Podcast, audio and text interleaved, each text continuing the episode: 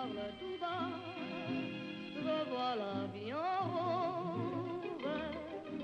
Il me dit des mots d'amour, des mots de tous les jours, et ça me fait quelque chose. Il est entré dans mon cœur une part de bonheur dont je connais la cause.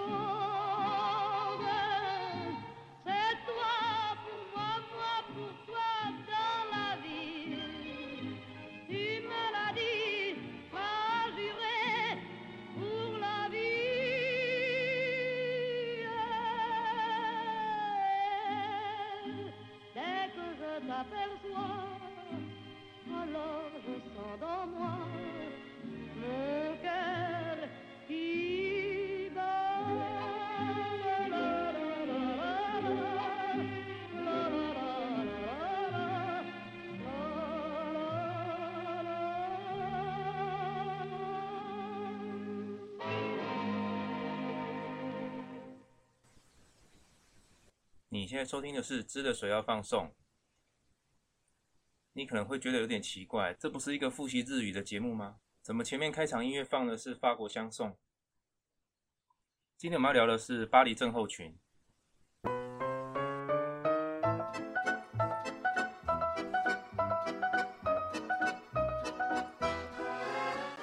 巴黎症候群是在一九一一年，平成三年的时候，是由一位在巴黎圣安娜精神医院执业的日本精神科医师，他叫做太田博昭，他所创造出来的一个名词。巴黎症候群，它描述的是一种，特别是指日本人在法国巴黎工作或度假，因为长期居留在巴黎，日本人容易产生的一种精神混乱的状态。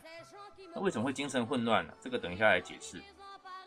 那巴黎症候群这个名词，也在二零零四年的时候，由太田博昭医师和其他的医师共同发表于论文期刊当中。这个名词正式被 BBC 等世界各国媒体引用。好，那我们知道巴黎是世界的时尚流行中心，又被称作花都。那向来巴黎给人的印象就是全球的一个浪漫的圣地。在电视啊、报章媒体长期以来的营造啊、报道之下，巴黎带给日本女性的形象，其实对台湾人来说也是。就是普遍对于巴黎的感觉，就是一个、充满了高级的时尚、精致美食、各种美丽的幻想。巴黎的街头到处都是这些名媛贵妇啊，这些时尚女性呢，全身上下穿着 LV、Chanel 这些日本女性热爱的各种名牌服饰。想象中住在巴黎呢，就能够像这些时尚名媛这样，走在路上好像身旁随时都有花瓣飘落的这种感觉。好，这是想象中的巴黎。根据2017年日本外务省他所做的海外日本侨民调查统计，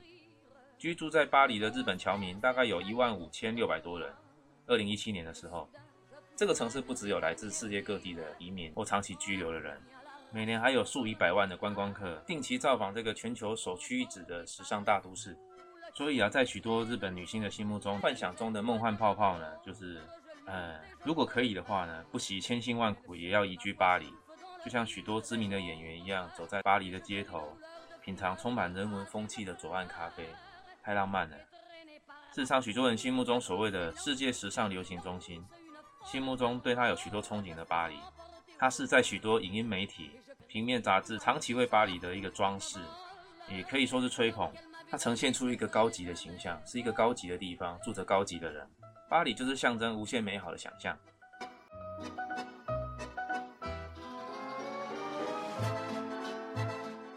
呃，可是实际上，许多外国人真的住在巴黎，却会发现非常严重的对于当地的习俗文化适应不良。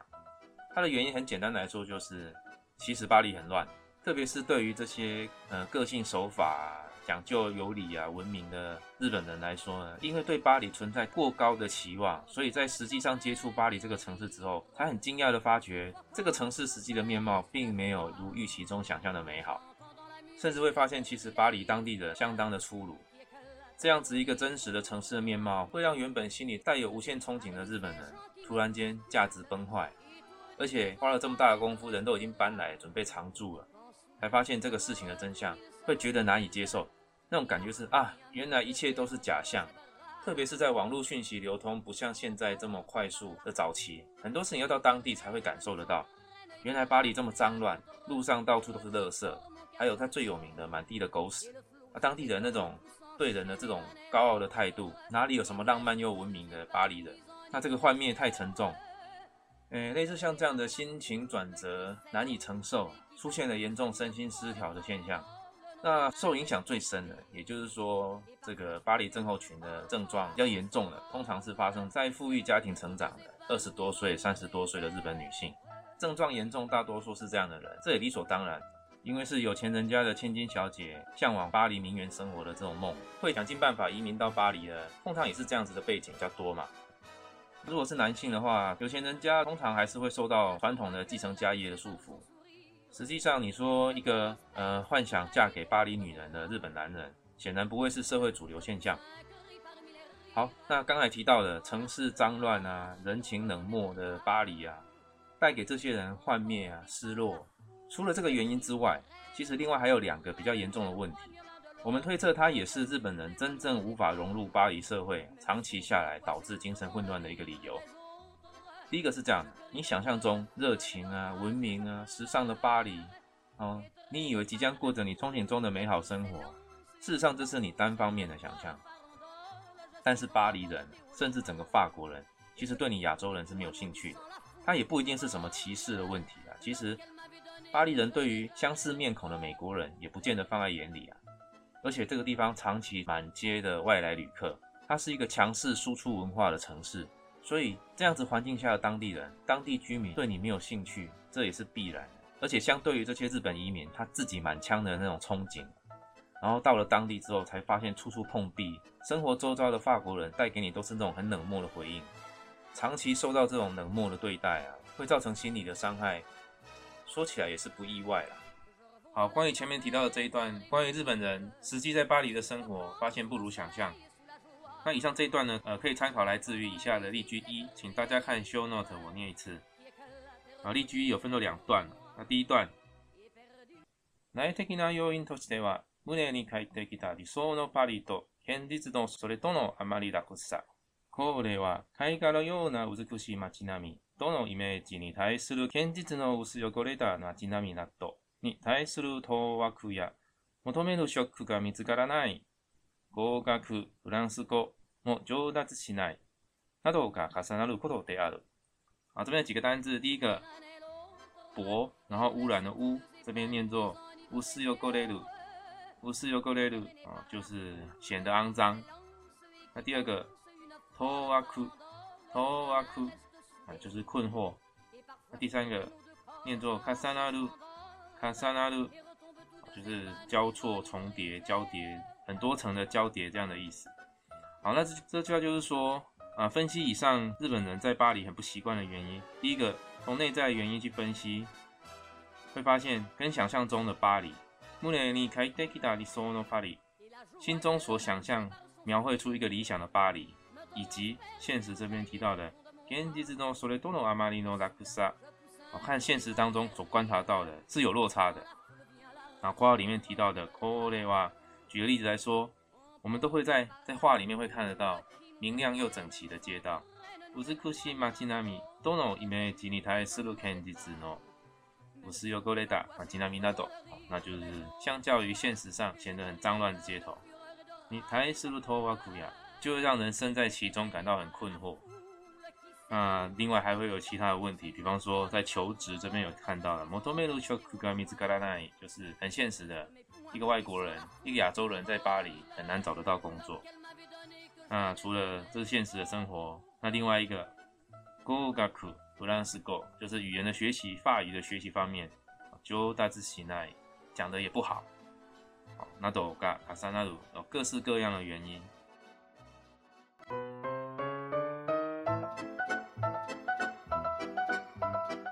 好，那第二段提到的外在的原因，我这边念一次。外的な要因としては、場の空気と表現されるような、感情を敏感にさして思いやってくれる日本の文化でのコミュニケーションと行う。自分の主張を明確に伝えることが要求されるフランスの文化に適応できなくなっていることがある。社会的な要因としては、メディアや教育において伝えられているパリが現実と違うことである。実際にパリに行く前に現実をしていればこのような症状になり得ない。好，那提到外在的原因，这边有一个挂号里面写的场的空气，あの空気，哎，就是日本文化里面非常强调要阅读周围的空气，要看状况、看气氛。好，所以バの空気就是当下的气氛。对日本人的文化来说，他们会去重视现场对话当中环境里面这样的氛围。好，对，会仔细的。这边有提到，感情を敏感にさせて思いやってくれる日本の文化。呃，就是他们会去很强调，仔细去观察彼此的对话里面，彼此的互动里面有没有其他的隐藏的、不容易观察的细微的一些感情。这个是日本人的文化当中很重视的一部分。 那相较于这边提到，呃，自本自己的主张这边这边有提到，啊，相较于法国人呢，自分の主張明確に伝えることが要求されるフランスの文化に，好，相较于去強調要明確的向對方表達自己的意見，這樣子的法國文化呢，這邊提到適應上有困難，適応できなくなっていることがある。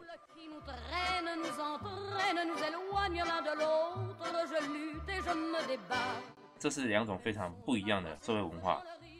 好，那最后提到社会的原因这边，好，那从社会层面来看，它有什么原因？就是メディアや教育において伝えられているパリが現実と違う。许多人是在可能从不管是从媒体或从一般的学习教育里面，我们所知道的巴黎现实的情况，現実と違うことがある，有许多的差异。 所以作者有一个建议：如果司机要到巴黎去定居常住之前，啊，你在你巴黎你古迈你最好能够知道实际的状况。这边现实这边提到，天气之后的一点吧。如果能够知道现实的状况的话，可能有那修就你哪里也奈比较不会有前面提到的这个症状，就是巴黎症候群。好，回到前面提到了许多日本人来到了巴黎，第一个印象带给他的冲击就是。城市脏乱，人情冷漠啊，这样子的幻灭跟失落，会有一些失落感。可是另外两个真的日本人无法融入巴黎的原因，我们刚才提到的第一个理由，那第二个理由，接下来提到第二个理由，第二个理由就比较有趣了。他我们提到，根据京都外国语大学有一位法语的讲师，语言学博士生田美里的研究，他认为，因为法语里面它会有一种呃，我们叫做 feel world 的东西，就是。因为说话跟文章不一样，文章是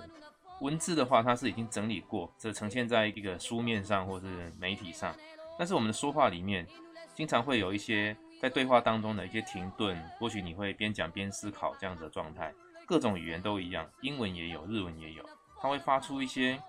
诶，并没有特定意义的特定词。比方说，啊，那以英文来说，它会这样子讲话，就不时的就会。每一句话中间会穿插一些啊，you know，OK，well 这样子的东西。好，那日文也日文也很多啦，你会听到日文对话里面经常在那边啊 no，诶多呢，这种类似这种并没有特定的意义。那会有这样子的一些 feel word 呢，主要是呃这个说话的人他在或许是边讲边思考，那或许是他要保持这个对话的节奏。是有要继续再讲下去的意思，他有一个想要再继续讲下去的这个对话的一个主导权，我会发出这样子的字。法语也有像这样的 feel word，但不知道为什么法语的 feel word 在日本人的耳朵里面听起来会很像一种像西达乌吉的声音。那西达乌吉呢，汉字写作舌头的舌，呃，打字的打，好念作西达乌吉。这种西达乌吉的音在日语里面的用法，通常是在你。在对话当中，你有表现出负面的情绪，你在不爽的时候会发出来的一种音。在日本社会里面的一些人际往来的场合，最好不要发出其他无极这些音啊，避免人际关系的恶化。日语的话，比方说在一些漫画或小说里面，他会用“切切”，比如在漫画里面有一个人旁边会用这个文字去表示，打上这个音呢，表示这个人呢嘴巴里面发出这种大无极的音，表示他的不屑或正在不爽。如果这样还是不太容易理解的话，那举个例子来说好了，以我们生活当中的例子来说，像台湾人常会说“哈”，蛤蟆的“蛤”，如果是在书上呢，就会写用蛤蟆的“蛤”来写，对不对？写一个“蛤”，那其实这个“蛤”其实没有什么意思，可是，在日语里面听起来就很像在挑衅，马上我一起背诵这样子。但是对台湾人来说，讲这个“蛤”好像也没什么意思，我们我们不觉得这有什么意思啊，但是日本人听起来就好像在挑衅，好像哦，玻璃北宋的这种这种感觉。那法语里面的 feel word 呢，一样的意思，它念起来有点像是嗯这种音，就像台湾人讲的哈，法国人自己听起来不觉得怎么样，但是日本人听起来就会很像是什么嗯，好像在对你嘲讽的感觉。那你想想看，一个移居到巴黎，一个独自一个日本人，周围的人都是这样对你讲话，那长期下来就容易引起一些精神压力。那根据森田美里博士的研究，这种容易罹患巴黎症候群的人，他普遍也是对法语能力掌握度不够了，也特别容易去感受到这种，因为他对语言的掌握不够，那也是也就等于是对这个社会文化的掌握不够。这些人也是很容易感受到西大物己而无法适应的一群人。那我们刚刚提到森田美里博士，他在二零一五年的时候发表过一篇论文，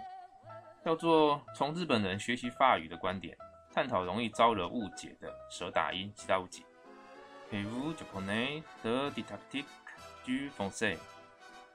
他曾经做过一场街头的实验，圣年博士他安排一个法国男人，在一个交通繁忙的路边，是一个许多观光客会经过的地方，让这个法国人很容易被来来往往的观光客询问如何搭地铁去他们想要的目的地。安排一个人很容易被观光客问路，让这个法国人呢，他拿着这些问路人的一些地图啊、观光指南，接着呢，他会一时之间找不出来怎么去目的地，就是一副不知道怎么回答、找不到该怎么说明，一边找不到，然后一边要解释找不到这个路的状况，然后用很自然的口语的方式去讲，而且有很多日常会用到的 feel word。哦，你这个观光指南里面好像没有，哎，怎么找不到你要的东西呢？哎，这样子好，让这个法国人用很自然的方式去去说明，掺杂很多日常中会用到的 feel word。根据研究的结果发现，特别是日本的观光客，会因为这个陌生人的说话当中有许多很像他们认为的其他物质，这些日本人会觉得啊，好像突然向你问路，冒犯到对方，觉得很失礼这种念头，或者是他们会觉得这个人好像很不耐烦的这种错觉。呃，但事实上，这个实进行实验的法国人，他并没有要表达不耐烦的态度，他也没有觉得很失礼，也没有不开心。可是日本观光客会有这种感觉。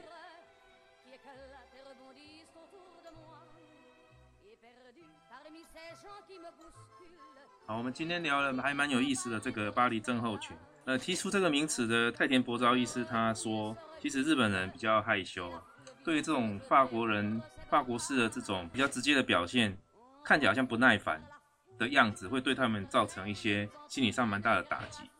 那另外，日本人在传统上又会觉得话多是一种粗鲁的行为，所以又很难让法国人真的了解他们的想法。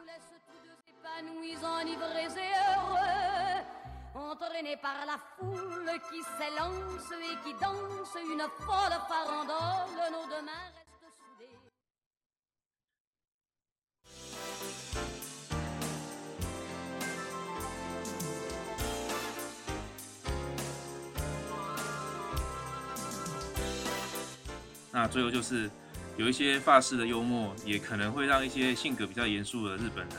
感觉到心里听了心里会很受伤。好，今天节目就到这里，欢迎来到本节目的 IG 按追踪留言和我互动，谢谢大家。